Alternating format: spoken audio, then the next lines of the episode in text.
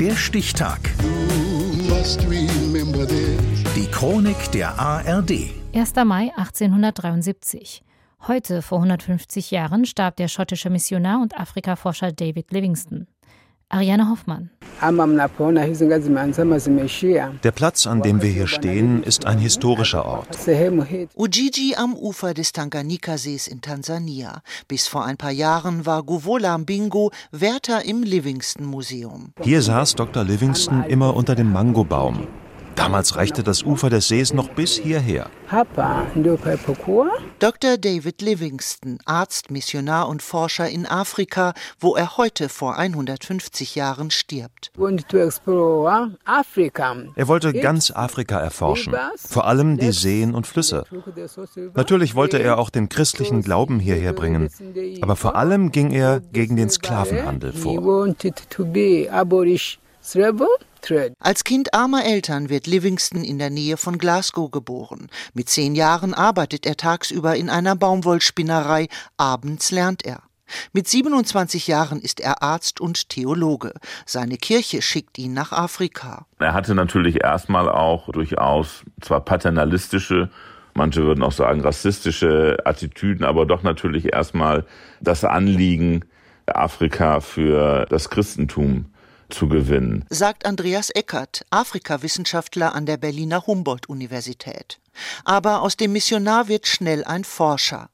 Mit einem Holzkarren oder zu Fuß bereist Livingston etwa ein Drittel des Kontinents und schreibt Reiseberichte, die ihn in Großbritannien berühmt machen. Zum Beispiel der über die Begegnung mit arabischen Sklavenhändlern. Diese Art Araber sind unfähig, einen Staat zu organisieren. Übrigens ist an eine Konsolidierung der wirtschaftlichen und politischen Verhältnisse nicht zu denken, solange die ganze Ökonomie im Zeichen des Sklavenhandels steht. 1855 erreicht er als erster Europäer die großen Wasserfälle des Sambesi an der heutigen Grenze zwischen Simbabwe und Sambia.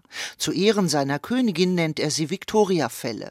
Vor allem die Flüsse interessieren ihn. Er erkennt sie als potenzielle Handelswege und Handel kann die Einheimischen von der Sklaverei befreien, glaubt David Livingston. 1866 sucht er nach den Quellen des Nils. Ich bete, dass mein Gott mich für gut genug erachtet und mir erlaubt, die alten Quellen des Herodot zu entdecken, und wenn sich in den Ausgrabungen etwas findet, möge er mir gestatten, es ans Licht zu bringen und mir die Weisheit verleihen, angemessenen Gebrauch davon zu machen. Kurze Zeit später ist er verschwunden. Europa hatte drei Jahre lang nichts mehr von Livingston gehört. Alle nahmen an, dass er gestorben wäre. Dann wurde Stanley ausgesandt, um nach Livingston zu suchen, tot oder lebendig. Der britisch-amerikanische Sensationsreporter Henry Morton Stanley sucht und findet Livingston nach etwa einem Jahr in Ujiji am Tanganika-See. Dr. Livingston, nehme ich an? Ja. Ich danke dem Himmel, Doktor, dass es mir vergönnt ist, Ihnen zu begegnen. Es freut mich, dass ich hier bin, Sie willkommen zu heißen. Die Welt macht sich Sorgen um Sie, Doktor. So romantisch wie in diesem Hörspiel ist die Begegnung vermutlich nicht. Livingston mag den rassistischen Stanley nicht besonders.